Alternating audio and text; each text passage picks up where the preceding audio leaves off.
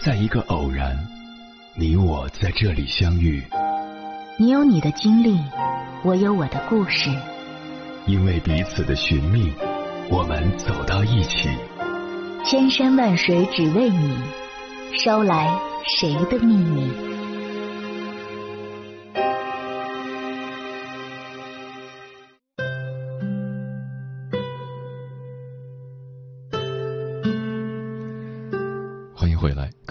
夜行者，这里是正在直播的中国交通广播心灵夜话栏目《千山万水只为你》，深夜不孤单，我是迎波，我要以黑夜为翅膀，带你在电波中自在飞翔。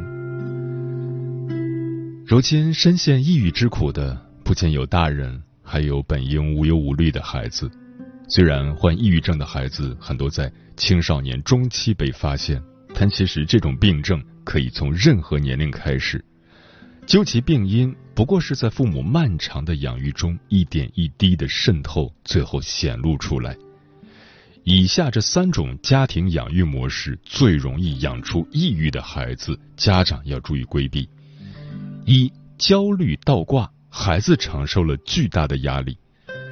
在很多父母的眼中，成绩依然是孩子最主要的评价标准。处在教育焦虑下的父母，只能通过孩子的成绩得以缓解，于是孩子成了焦虑的承接者，长期活在父母的高期待下。当孩子内心焦虑又得不到排解，身心发展就会出现偏差。他们会在一次次达不到期待的打击下愈发压抑，慢慢失去自我。热播剧《小舍得》里。儿子子悠在承接了妈妈田雨岚多年施加的高压下濒临崩溃，他控诉道：“我觉得我妈妈爱的不是我，而是考满分的我。”尤其是当他哭着说出“做自己喜欢的事情怎么那么难”的时候，特别扎心。然而，人生不是考卷，没有标准答案，优秀的标准并不能限制于好成绩。爱因斯坦曾说过：“每个人都是天才，但如果你用爬树的能力来断定一条鱼有多少才干，他整个人生都会相信自己愚蠢不堪。”尺有所短，寸有所长，每个孩子都是独特的个体，他们的成长也必然有差异。我们做父母的，与其在与别人家的孩子的比较中焦虑，不如。多去挖掘自家孩子身上的长处，耐心的陪伴与引导，帮助孩子找到正确的那条路，让他走好这条路。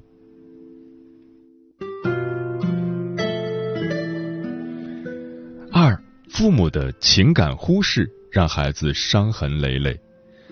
许多父母很难愿意承认孩子所遭受的痛苦和不良情绪。面对孩子的求助，他们无动于衷，甚至认为是孩子的错，好像孩子自己能够做出选择似的。就像前面提到的小舍得里，子悠哭诉妈妈只爱分数，不爱自己。面对孩子的求助信号，妈妈田雨岚的执念没有放下，反而激发了我心里好苦，我为他操碎了心，他却没良心的情绪。被儿子当众质疑。是他不能承受之痛，他甚至没有听完儿子的话，便愤而出走，在教学楼外泣不成声。他满腔悲愤，带着儿子一路无言，到家后也没有与孩子好好的谈一谈。他在房间里嚎啕大哭，发泄心里的委屈，音量大到足以让孩子清清楚楚的听到他的一字一句。忽略孩子真实需求和感受的付出，除了自我感动，更是伤害孩子的利刃。一个真实的人，就是会遇到各种问题、困难，有各种脆弱、病痛、崩溃的时刻。父母若不能接受真实的孩子，在孩子脆弱的时候，或是严厉批评，或是冷漠对待，或是表现的比孩子还崩溃。孩子就会感到求助无门，被这样对待的孩子没有办法接纳自己，只能不断自责。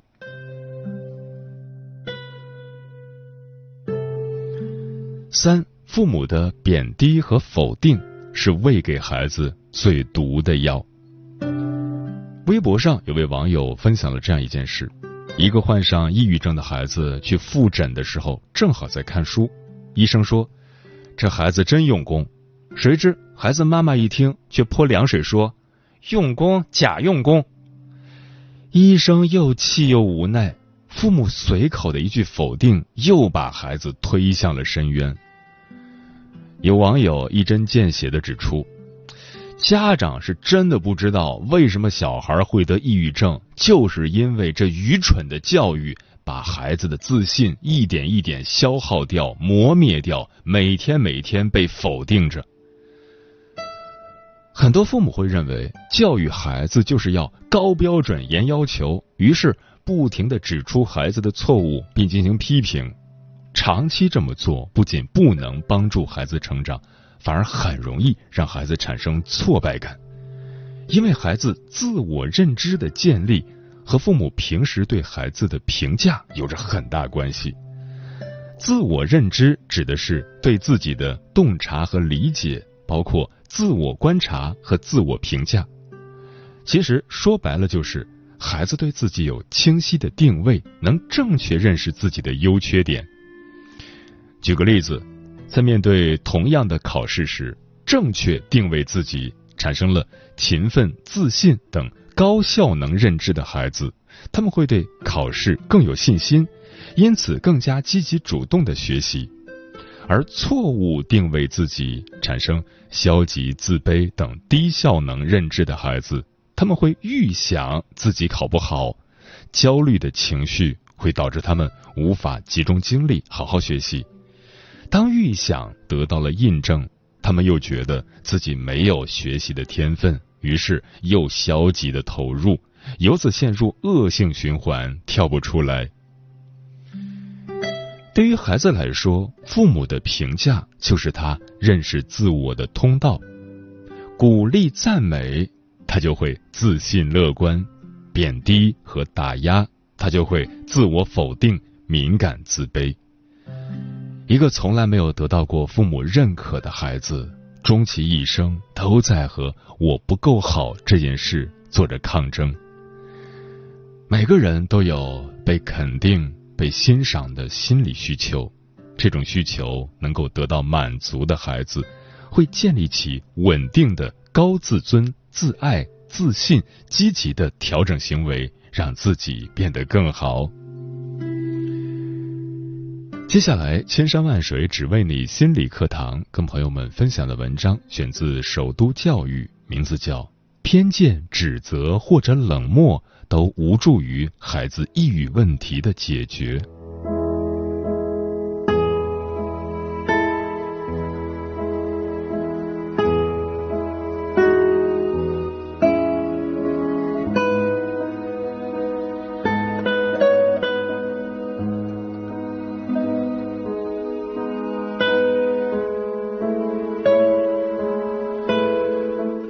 专家指出，近几年我国抑郁症的发病率约为百分之四点二，全球的平均发病率为百分之三点一。二零一九年，我国抑郁症患者就达到了九千万，其中高发群体多为十五岁至三十四岁的青壮年群体。目前，抑郁症的发病率还在不断攀升。特别是青少年群体尤为突出，并且有首发年龄越来越小的趋势。中国国民心理健康发展报告（二零一九至二零二零）显示，小学阶段重度抑郁的检出率在百分之一点九至百分之三点三，初中阶段重度抑郁的检出率在百分之七点六至百分之八点六。高中阶段重度抑郁的检出率在百分之十点九至百分之十二点六。然而，我国抑郁症病患当前的识别率与治疗率很低，仅有不到百分之十的病患能接受到治疗。我们先来讲讲儿童抑郁症的临床特征。儿童期抑郁症属于儿童情感障碍范畴，是以持久的显著的情绪异常、高涨或低落为基本症状的一种精神疾病。儿童青少年抑郁症状往往是通过与其年龄有关的各种行为问题表现出来，因此在日常生活中，其父母、学校老师常忽视了孩子的抑郁表现，而延误了病情。当孩子出现以下情况，需引起大人的重视，并及时进行心理干预和治疗。生理反应：头痛、头昏、疲乏无力。胸闷气短、食欲减退、失眠、目光呆滞等。情绪方面，不愉快、悲伤、哭泣、流泪、易激惹、易发脾气、烦躁不安、周期性的喜怒无常、无故离家出走、情绪易失控，甚至有自杀的念头等。认知方面，自我责备。自我评价过低，自卑心理突出，即使自己本来比较优秀，也总认为自己很笨很差。行为方面，性格古怪，行为异常，主要表现为不服从管教、对抗、冲动、攻击行为或其他违纪不良行为等。人际交往，不愿与陌生人交往，孤僻，不合群。对待同伴很冷漠，甚至对外界的任何事物都毫无兴趣。学习障碍，对学习活动不感兴趣，缺乏热情，学习动机不明确，效率不高。由于儿童语言表达能力受限，他们通常向医生诉说的是躯体症状，而不是抑郁情绪。所以，作为家长，应更加关注日常生活中孩子的情绪变化。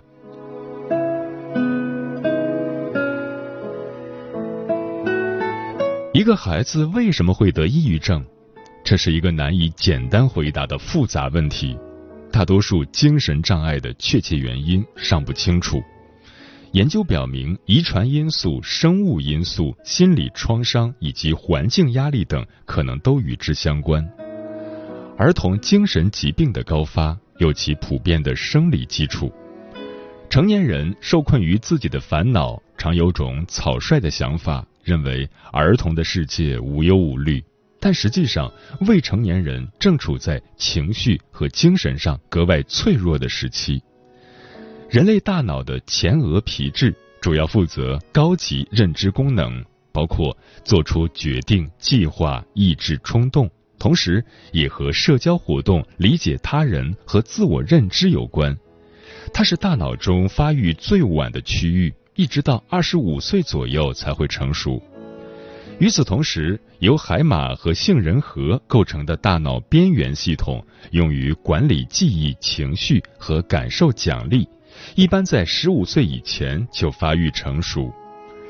这意味着，孩子虽然和成年人一样能够感知情绪、情感，但却没有成年人那种控制情绪和行为的能力。青春期是抑郁症的高发阶段，也和青少年自身的生理特点有密切关系。美国康奈尔大学的一项研究显示。在看到有着恐惧表情的人脸图像时，青少年的杏仁核比成人的反应要强烈的多。一些针对动物的研究发现，在经过长时间的压力后，成熟的大脑会在十天内反弹到正常水平，而处于青春期的大脑则需要三周左右的时间。另一项针对成年小鼠的研究显示。大脑中有一种叫做四氢帕马丁的物质，可以起到类似镇静剂的作用，但对处于青春期的小鼠，这种物质没什么效果。这些研究结果都意味着，青少年面对很棘手的状况，他们更容易感受到持久的压力，可用来应对压力的工具却更少。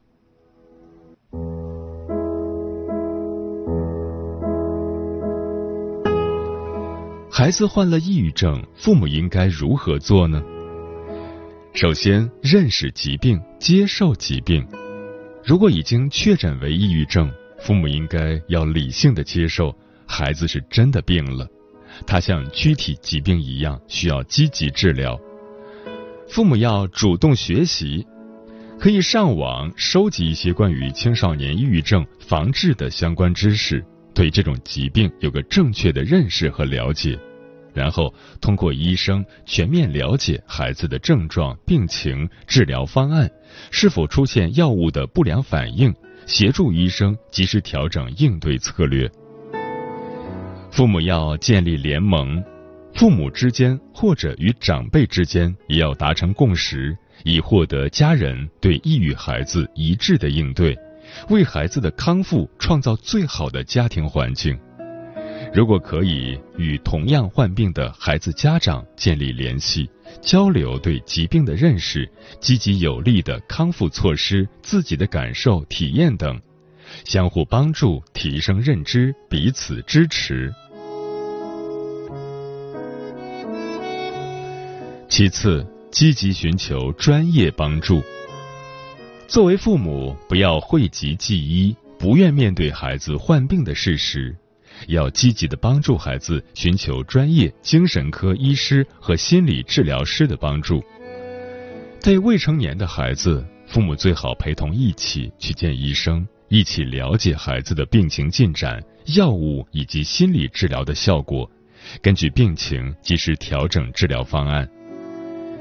抑郁症治疗改善不佳的孩子，通常是父母双方的意见和态度有很大分歧的。或者说有一方不配合接受治疗的，可以这么说，在治疗师那里好不容易建立起来的合理认知、内在驱动力的一些新秩序，常常在回家后，由于有一方家长言行依然故我，用不良的沟通方式回应孩子，而把新的治疗效果打回原地，这实在是非常可惜的事。抑郁症的治疗非一朝一夕，建议家长在这个过程中有足够的耐心。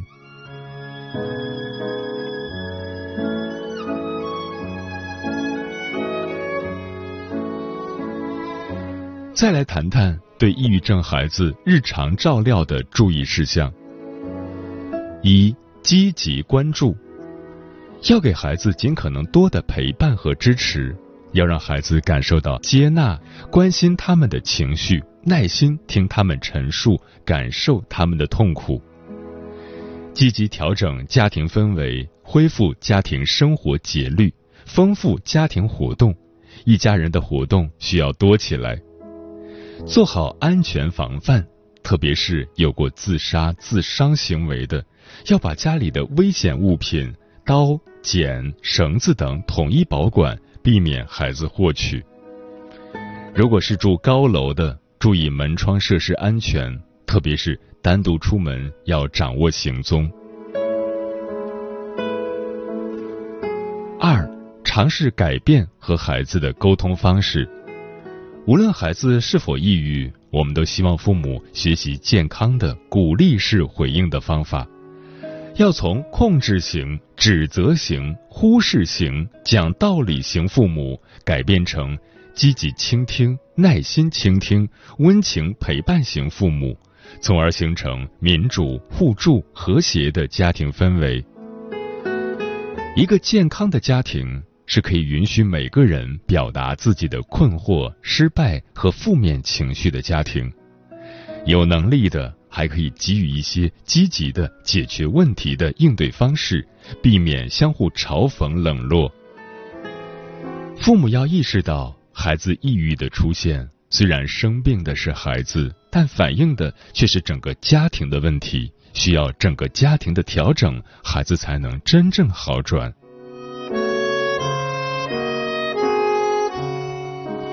三、心理治疗。除了药物治疗外，心理治疗也有利于抑郁症康复。父母可以根据心理治疗师的意见和指导，结合孩子的性格特点、喜好，在家庭中延续开展。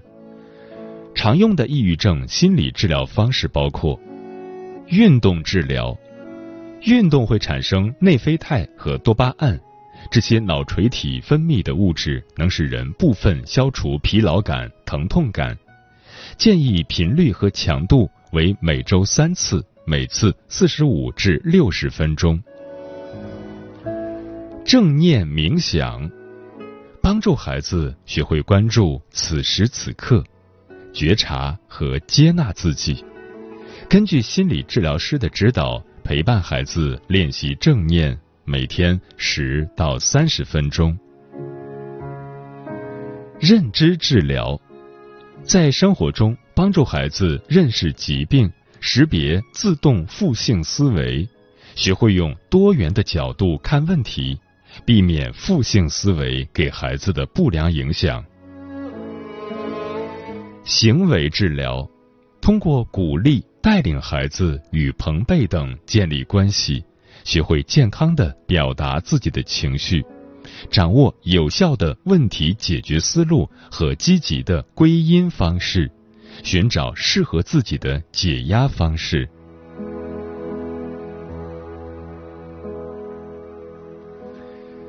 最后需要强调的是，父母也应该照顾好自己。抑郁症通常并不会像普通感冒一样很快好转，父母照顾好自己的身体和心情非常重要，这样才能更好的帮助孩子。当我们在谈论如何应对抑郁的时候，是想让这个问题能够得到更妥善的处理。帮助深陷其中的孩子减少几分痛苦和无助。偏见、指责或者冷漠都无助于问题的解决，反而让隔阂加深。让我们试着先放下自己对抑郁的固有观念，以更加包容、开放的态度去接受和理解，为处在黑暗痛苦中的孩子点亮一盏希望的灯火。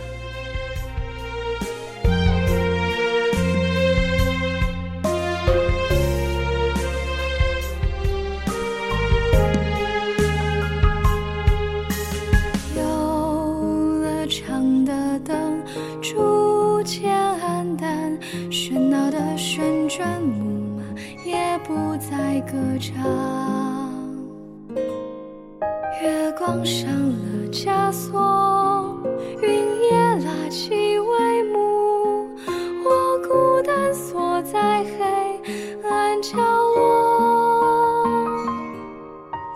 代替灯光是烟火璀璨，捂着耳朵的手放开，歌声冲人，月光依旧温柔。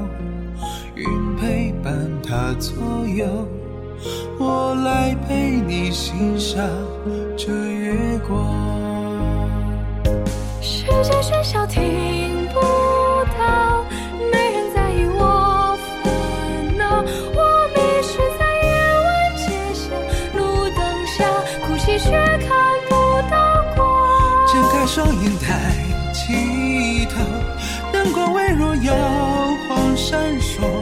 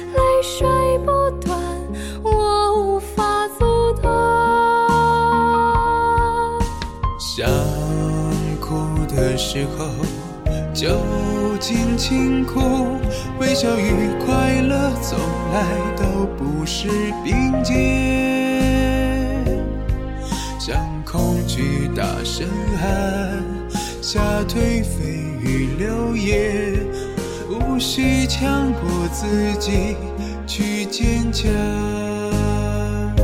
世界喧嚣听不到，没人在意我烦恼。我迷失在夜晚街巷，路灯下，呼吸却看不到光，星空闪烁着。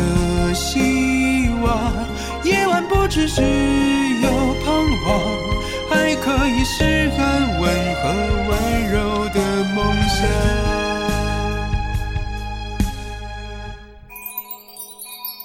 想把你藏在怀中，守护脆弱，驱散云雾。